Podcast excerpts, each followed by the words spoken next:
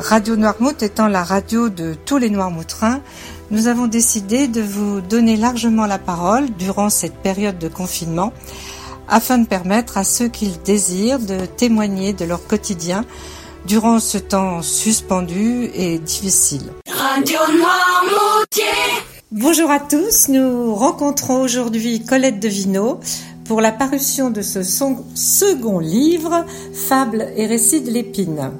Colette, beaucoup de Noirmoutrins vous connaissent et connaissent votre passion pour le patois, le patois de l'épine, le patois de l'île, le parlange, au travers des causeries que vous avez données durant dix ans au Salon du Livre de l'Épine avec votre comparse Lily.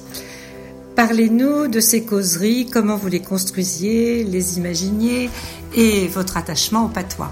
Oui, bonjour. Euh, effectivement, euh, le, patois de l'épine, euh, c'est ma langue natale en fait.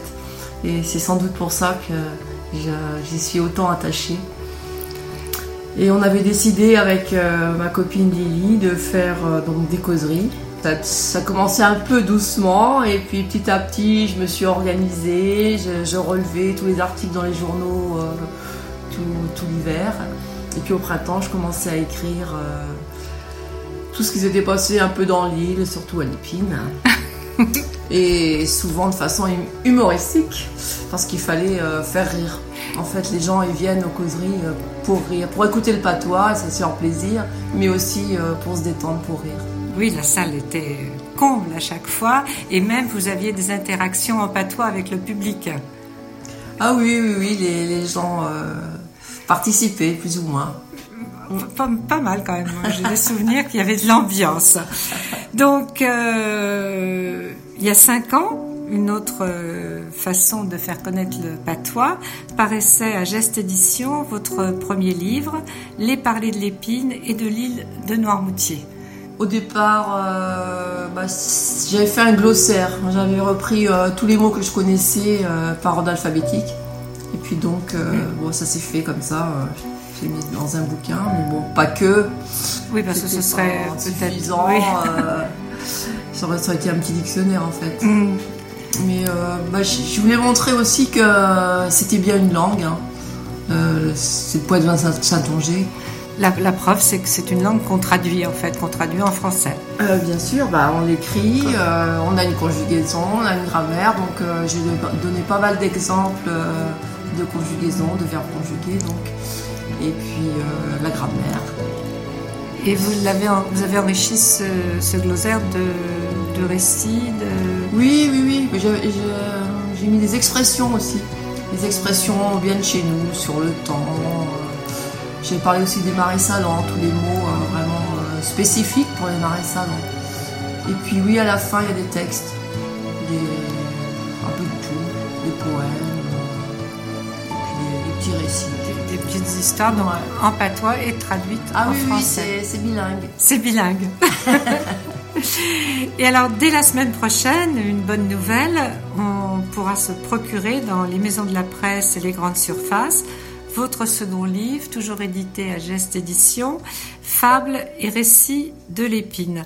Un livre que, toujours en hommage au patois, mais aussi euh, un livre dans lequel on va retrouver plusieurs figures de l'épine, noirmoutrine, et aussi des lieux typiquement noirmoutrins dans un premier temps, les, fables, les fables de La Fontaine que vous avez revisitées. Oui, bah c'était euh, c'était le but, c'était de mettre mes fables parce que je l'avais déjà euh, écrit euh, une bonne dizaine et c'était apprécié au moment des causeries parce que les fables de la, sont les fables de La Fontaine, mais en fait euh, revues et corrigées par Colette. ça se passe à l'épine, avec des gens, euh, des gens de chez nous. Qu'on peut reconnaître. Ah bah oui, oui, oui. Par, par exemple, le, le, savetier, par exemple. Le savetier le financier, alors ça devient euh, le cordonnier et le bourgeois. Et le cordonnier, moi j'ai fait allusion à, à Tignoun, qui était cordonnier à, à Noirmoutier. Euh, François Ganachou. Pour ceux qui s'en souviennent. Mm, mm. Euh, vous avez aussi des petits clins d'œil avec le corbeau et le renard. Oui, euh, le corbeau qui va chercher son fromage samedi matin au marché de l'épine. chez Vert. je sais pas si je peux faire de la pub. Une petite pub en passant. J'ai pas d'intérêt dans l'affaire. non. Il y a aussi l'histoire des rats. Oui, le rat de la ville. Alors la, ville, c'est Noirmoutier. Et puis le rat de l'épine. Oui, parce que quand on n'habite pas Noirmoutier, on va en ville. On va en ville, voilà. Et la tortue aussi. Ah oui, le lièvre et la tortue, je me suis bien amusée là. Le, la tortue a pris une, certaine route et puis euh, le lièvre en a pris une autre. la tortue elle est passée par la, rue de la Liberté et le lièvre euh, par euh, la Croix-Rouge, la rue des Trappes et donc là, il rencontre plein de monde. et il s'est arrêté bah, Il s'arrête au petit plaisir, d'abord, à la rouge. Euh, ensuite, sur le, bon, le banc à Tonton Mimile. Euh, il prend une tomate euh, avec Michel Adrien. Enfin, donc toute, une visite de l'épine. oui, oui, je suis autant amusée, là. donc en fait, 11 fables et, oui, qui, il y en a 11, et qui sont illustrées à la plume. Oui, c'est ma copine Anne-Marie Poulain qui les a illustrées de, jolies. Je c'est la plume. Je, crois que c'est ça. Enfin, c'est illustré. illustré par Anne-Marie Poulain, de très, très jolies illustrations. Et ensuite, euh, on peut y trouver également des récits, des nouvelles, des légendes de Normoutier. Oui, bah oui, oui, il y a toujours un peu de tout dans mes livres, hein. enfin, ce deuxième. Euh, qu'est-ce qu'il y a comme légende que j'ai mis euh, vous parliez des lavandières Oui, oui, oui, les lavandières euh, à la rabiette. Donc euh, les lavandières qui venaient laver leur suaire la nuit de pleine lune. À l'époque, euh, il y a un homme qui passe parce qu'il était attiré par la lavandière. Qui était très belle. Bah évidemment, il faisait tout pour l'attirer, qui lui demandait de l'aider à essorer son, son, suaire. Et le pauvre malheureux, s'il essorait le suaire avec elle, bah, partait en enfer. Il était perdu. Et euh, également des poésies, des poésies de, votre cru. Oui, des petites poésies. Oh oui, vous dites des petites poésies. lisez, lisez-nous une petite poésie si vous voulez bien. Une toute petite. Voilà. Y en veut rien qui miette. Pas Bessaray. Juste un petit pas. Pas la pogne d'affêter porte au chaviraire. Un petit rhum suffit. Et puis, pas besoin de pêcher Bélogne. L'éventaire, tot ou pareil. Ou faut juste savoir l'attraper. Le bonheur. Joli. Petite traduction pour ceux qui maîtriseraient pas la langue. Euh, je me suis amusée en fait euh, à jouer avec les mots parce qu'en en patois on a plusieurs façons de dire un petit peu. On dit une petite miette. On dit pas Bessaraï, pas beaucoup. Juste un petit pas, juste un petit peu. Et après, je dis pas la peine d'affêter. Affêter, c'est mettre jusqu'en haut. Jusqu'au fait de... Ouais, voilà. Mm, mm, mm. Pour tout chaviraire, parce que chez nous, on chavire, on renverse pas. Même la verre, c'est chaviré. C'est chaviré.